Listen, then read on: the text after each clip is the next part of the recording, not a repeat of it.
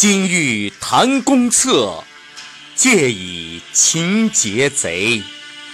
鱼蛇海间笑，羊虎逃桑阁。树暗走之故，虎空苦远客。乌梁有美诗，即为连伐国。欢迎收听《养生三十六计》。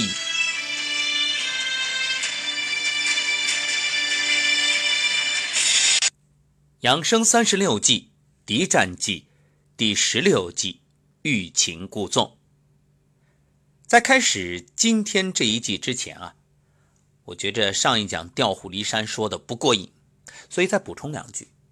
所谓调虎离山。它真正体现了中医的一种思维，什么呀？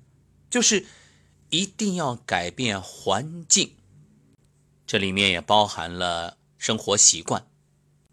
比如一个人肝不好，原因呢是天天喝酒，结果当他痛苦的时候来找医生，医生啊，赶紧给我想个办法解决一下吧，我这太痛苦了，你看。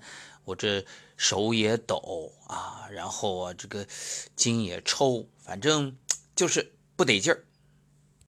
这个时候呢，如果医生只是一味的给他治这些病表面的症状，而不去劝他改变旧有的生活模式，那么治好了他，你等于害了他。为什么？疾病是礼物，是提醒啊。是告诉他你现在不能再喝了，再喝下去你得玩完。结果你给他治了，他说好啊，我这马上就好了。哎呀，今晚又能喝酒了，得再端酒杯，那就等于之前身体给他发出的这些警告，他一概置之不理。为什么？解决了呀。人都是好了伤疤忘了疼，所以这时候对于医生来说。最好的救治不是立刻解决当下的问题，而是让他痛定思痛，痛改前非。所谓调虎离山，就是要调他离开原有的优越的环境、优势的地理位置，让他没有之前的那些屏障和仪式。什么意思？就是不再喝酒了。这就好像一些病菌、病毒害怕阳光，那你就站在阳光下多晒就好了呀，对吧？改变他所处的环境，让他失去屏障，那自然解决。所以养生啊，昨天我给一位听友回答问题的时候，我说我不治病。是啊，因为我不是医生，我如果治病那就是非法行医。但实际上，你想想什么是病？只要把你的习惯、把环境。哎，调整到一个平衡状态，那所谓的表现出来的病，那些症状自然消失，对不对？这就是种因得果呀，因改变了，果自然也就调整过来了。好，这就是关于调虎离山要补充的内容，因为我觉得特别重要，所以今天在这档节目之前啊，先给大家多说了两句。另外一点。你看，今天我们到了第十六季。其实各位听节目的朋友，今年的春节，你听到这儿就知道，哎，还有二十天要过春节了。为什么？因为我是从元旦开始录的第一季，三十六季录完正好春节，就是最后一档节目就是春节那一天。所以你要说想知道距离春节还有多少天，不用算了，今天第十六季，那还有二十天。好，一起来关注三十六计之欲擒故纵。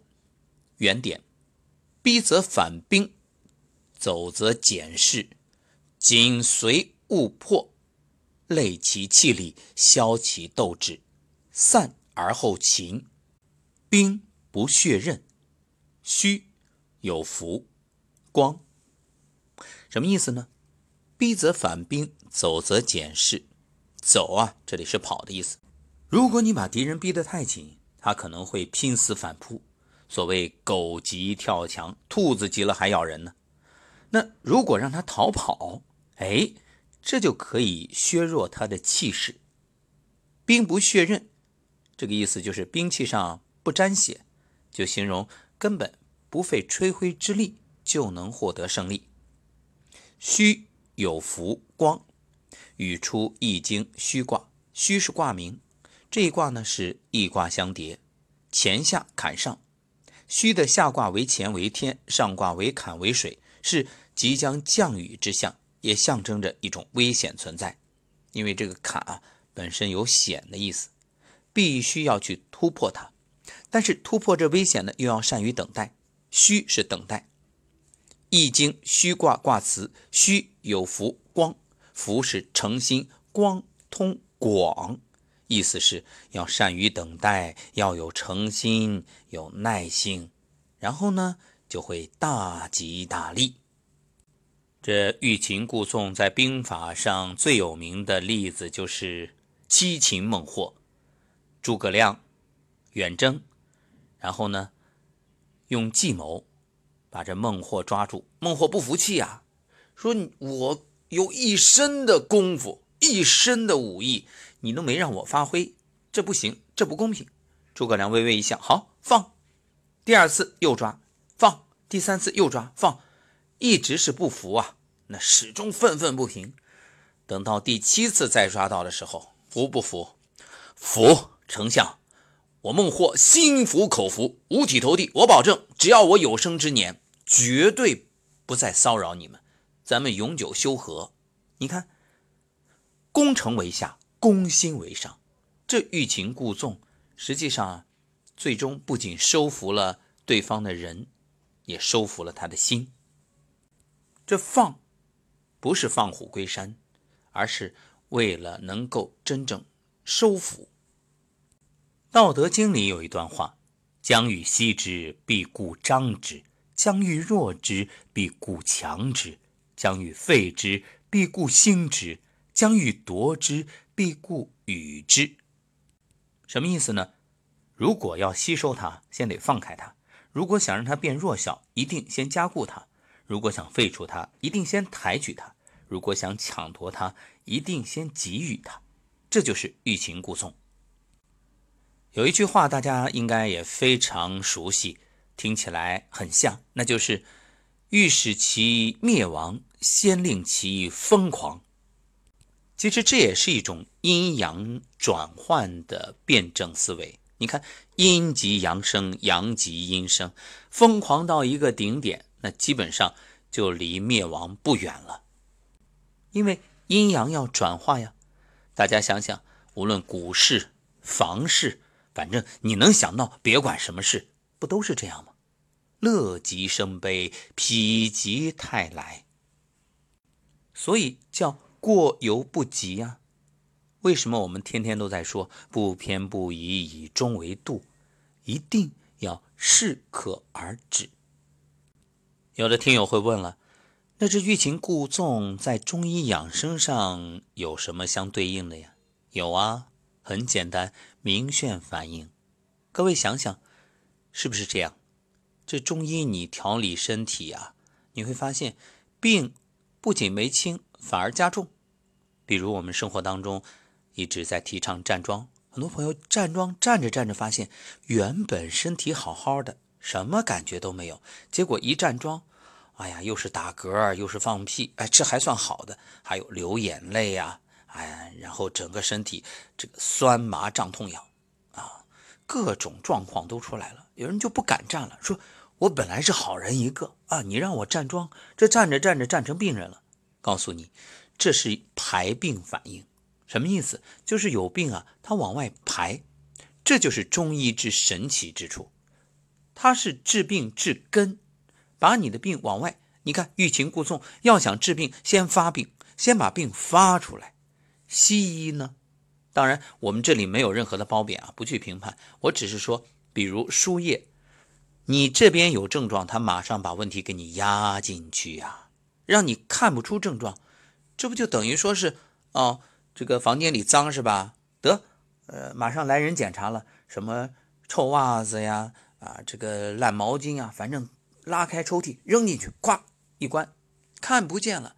表面上，哎呀，真好，驴屎蛋表面光啊。而且压着问题，迟早会出大问题。其实，一个公司、一个国家，这种管理也是一个道理。为什么叫小医治病，大医治国？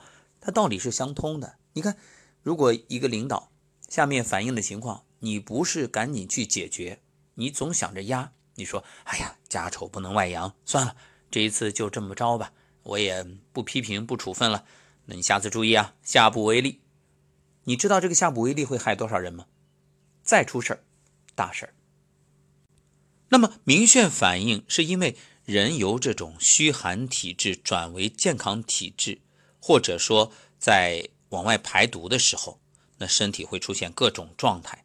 因为现代人的身体最重要的各种药物啊，食物中的残留、农残，还有什么添加剂啊，饲料中的各种药啊，抗生素啊。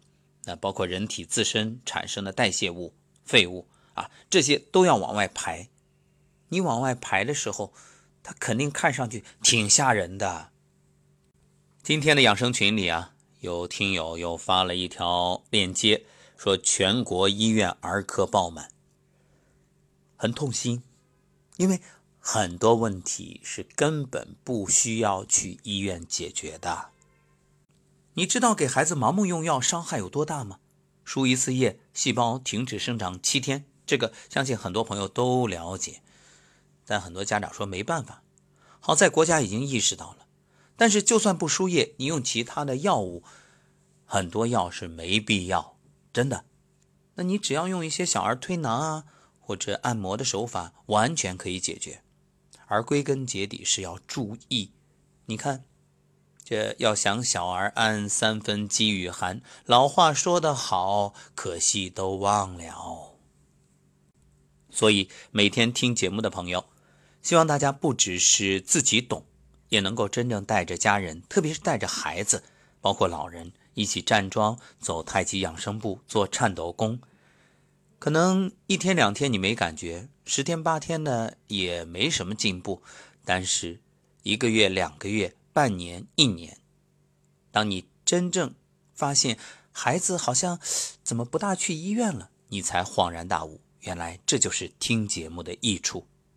养生是人生最有收益的投资。